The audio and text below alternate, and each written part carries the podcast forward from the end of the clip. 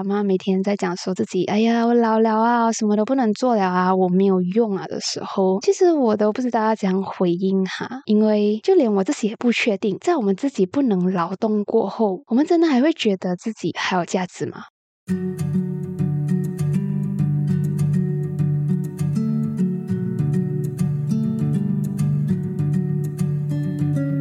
生活胶囊馆收藏这一刻的小时光。好，你好，我是掌管人菜菜啊。时间来到了五月份了，这个月是有五月一日劳动节的五月哈。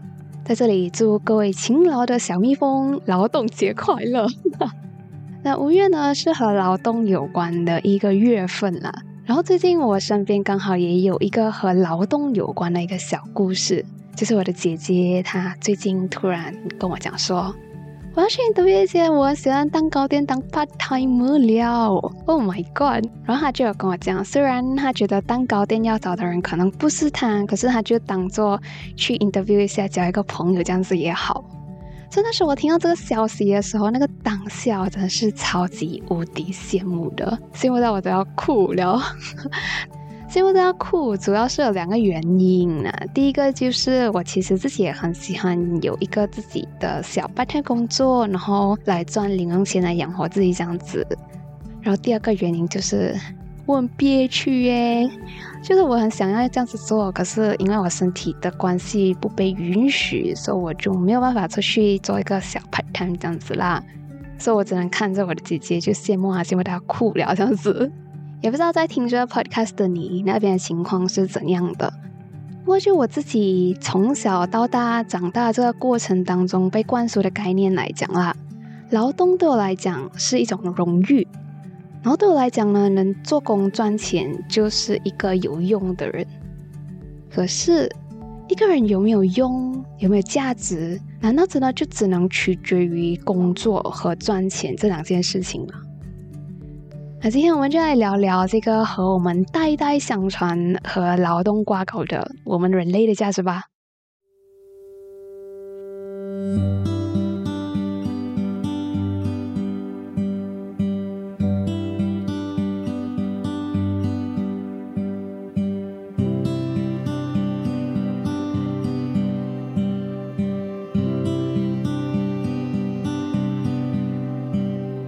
最近啊，虽然进度很慢啦，不过猜猜依旧有在断断续续的写着我生病期间那段时间的故事。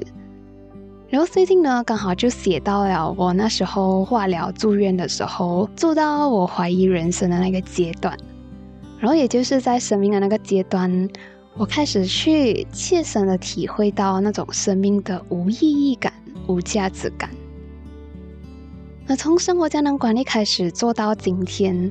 我们都围绕着生活的意义和生活的目的讨论了很多次，这些讨论都基于我个人觉得，我们的人生就该是要有个意义的，要不然就是好几个意义。所以我一直都在不同的生活阶段的时候问自己这个问题，就是人生意义到底是什么，让自己来重新定义一下自己生活的意义。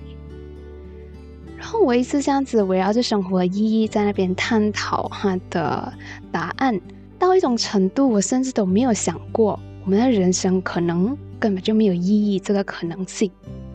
那一直到我中 cancer，然后做 chemo 住院住到没有灵魂的时候，在那个瞬间，我真的是很真真切切的体会到，原来，原来我们的生活可以空虚到这个地步。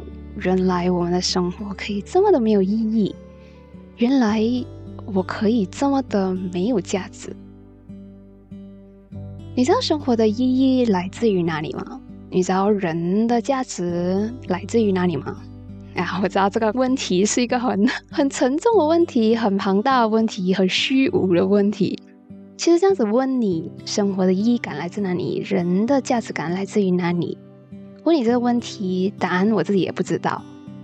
可是，talk from experience 啊，就基于我活着的这些年来讲，在这些年被社会教育灌输的概念底下，我最直观的感觉就是，我们这些勤劳的小蜜蜂，我们人的价值感就来源于我们自己的劳动和我们自己的贡献。我觉得有贡献了，有价值啊，一切都有意义了。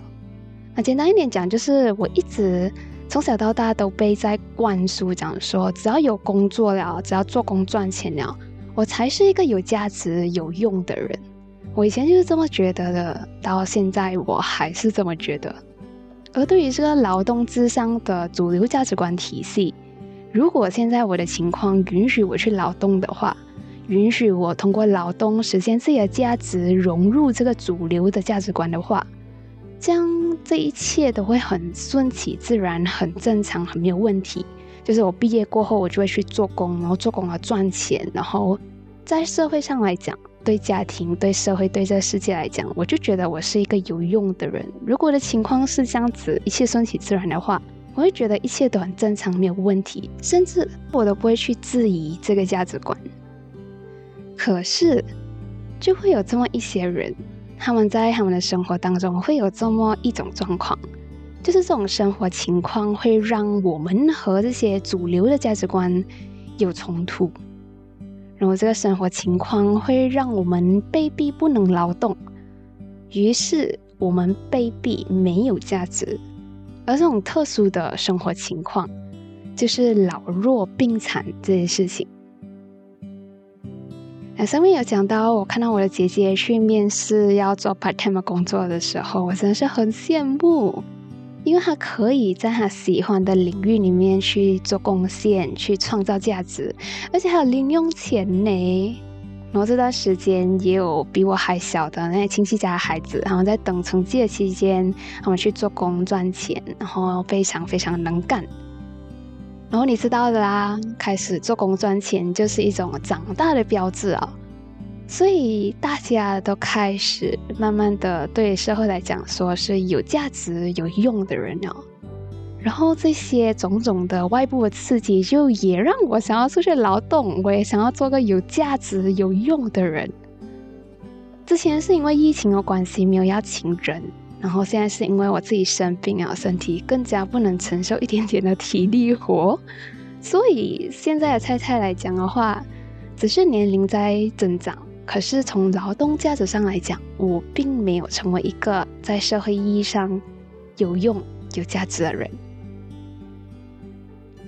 然后这种被迫没有价值的情况，除了是生病、意外会导致的之外，还有一个是我们没有人能避免的，就是变老。那在有劳动、有贡献才有价值的这种主流价值观体系里面，变老就是一个渐渐你不能劳动了，渐渐你没有价值了的情况。所以我遇到我的阿妈每天在讲说自己，哎呀，我老了啊，什么都不能做了啊，我没有用啊的时候，其实我都不知道要怎样回应哈，因为就连我自己也不确定。我们一直以来都被灌输要出去做工赚钱，要劳动，要有贡献，做个对社会有用的人。我们这样子一个人，在我们自己不能劳动过后，我们真的还会觉得自己还有价值吗？那人在不能劳动过后还会有价值吗？啊，对于这个问题，我就很希望我能尽可能听到更多人其他的声音。所以我就把这个问题放上我自己的 Instagram account，然后也有放上生活胶囊馆的 Instagram account，然后希望能收到更多不同的见解这样子。然后结果也确实收到了很多朋友他们很踊跃的回复。那我下面呢就来念几个哈。嗯，当我在星期日早上一时兴起的来问人不能劳动过后还有价值吗这个问题的时候，有一个朋友他 reply 我讲说。人不能劳动过后还是有价值的，因为就算没有劳动的能力，可是这个人他可能会是某个人的精神支柱。只要他是那个精神支柱的话，他就会让人家心里面有力量。在别人的眼里，他可能没有价值，可是对于某个人来讲的话，那个人的心中的价值是最大的。这是一个朋友的 reply。然后还有另外一个我收到的 reply 就是。人不能劳动过后，我想还是有价值的，因为就像父母给孩子的一种精神支撑。那小孩子小的时候也不能劳动啊，可是可以给父母动力。那这种都不是劳动能提供的价值，它是一种情绪价值。然后也有朋友对这个问题，他就讲说：“我们人们的劳动过后，还可以通过动脑的方式给别人创造价值啊，或者是单纯的活着，对别人来讲就是一件很棒的事情。然后也有朋友来跟我讲说，思想本身也是有价值的。那就在和不同的朋友越聊越多，和越来越多的 reply 里面，我想我开始知道我自己在期待一个怎样的答案。每个人都在教我们应该要怎样做，或者是一定要做什么过后，才能成为一个有价值的人。可是却没有人让我们去看到，也没有人跟我们讲。其实我们不用刻意的去做什么，我们本身就已经是有价值了的。我们的存在本身就是价值。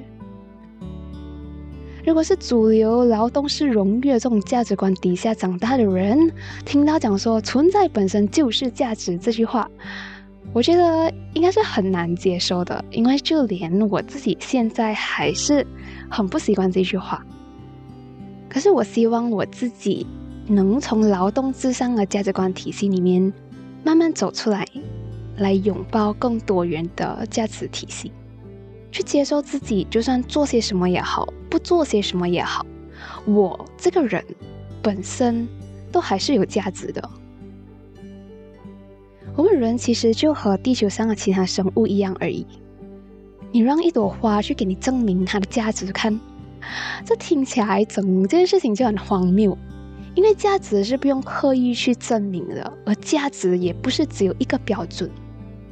就讲一朵花，它对一个匆匆路过的人来讲，一朵花可能根本就没有价值；可是，一朵花对一只蜜蜂来讲，它是可以采花蜜的价值；而一朵花对一个画家来讲，也可以是一个灵感的价值。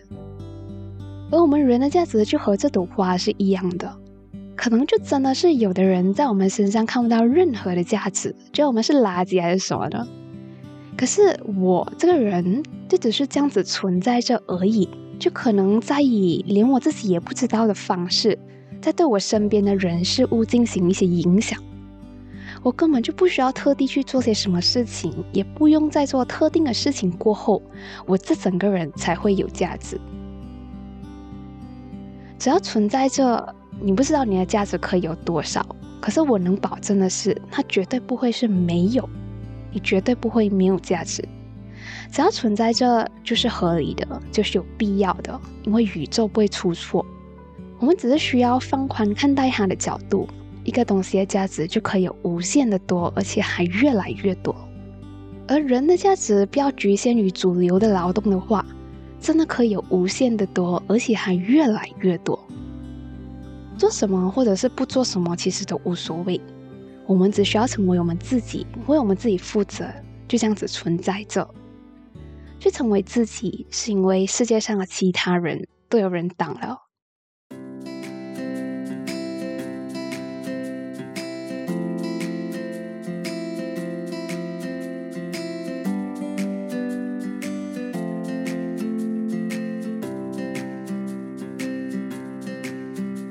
在生活胶囊馆来到尾声，你可能会发现我们还没有念到奶茶留言，因为对今天的奶茶留言是特地放到结尾的，是因为我觉得今天这个朋友他写的句子放在结尾特别的应景。那在生活胶囊馆的第五十一集，我们要欢迎并且感谢 Sun 成为我们生活胶囊馆的创馆人，并且在成为会员的这一天写下这么一句话三讲说很喜欢听你分享内容。人生最好的状态是不刻意、不用力，要时刻相信美好正在悄然而至。偶尔不开心的时候，就当做是快乐正在加载。一定要周而不时的快快乐乐，把自己活成一束光，期待你的日志。那春管人三的语录：人生最好的状态是不刻意、不用力。这句话也和正在听这个内容的你分享。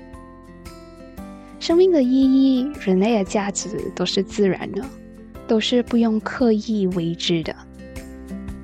谢谢你又听完一集的生活胶囊啦！如果你也喜欢今天的内容，欢迎通过 Command DM 或者是 Google 方的方式和我聊聊你的听后感，也欢迎你分享给身边你觉得也会和你同样喜欢这期内容的朋友。那或者你想要小额赞助菜菜锦衣生活胶囊馆这个 Podcast 的话。也可以在 description box 里面找到赞助菜菜一杯奶茶的 link。想要每个月固定支持的朋友，也欢迎成为我们的会员充管人。那无论是一次性的还是每个月的奶茶，过后你都会在内容里面听到自己给胶囊馆写的奶茶留言哦。生活胶囊馆收藏这一刻的小时光，放轻松，你的存在本身就是价值。我们下期再聊啦，拜。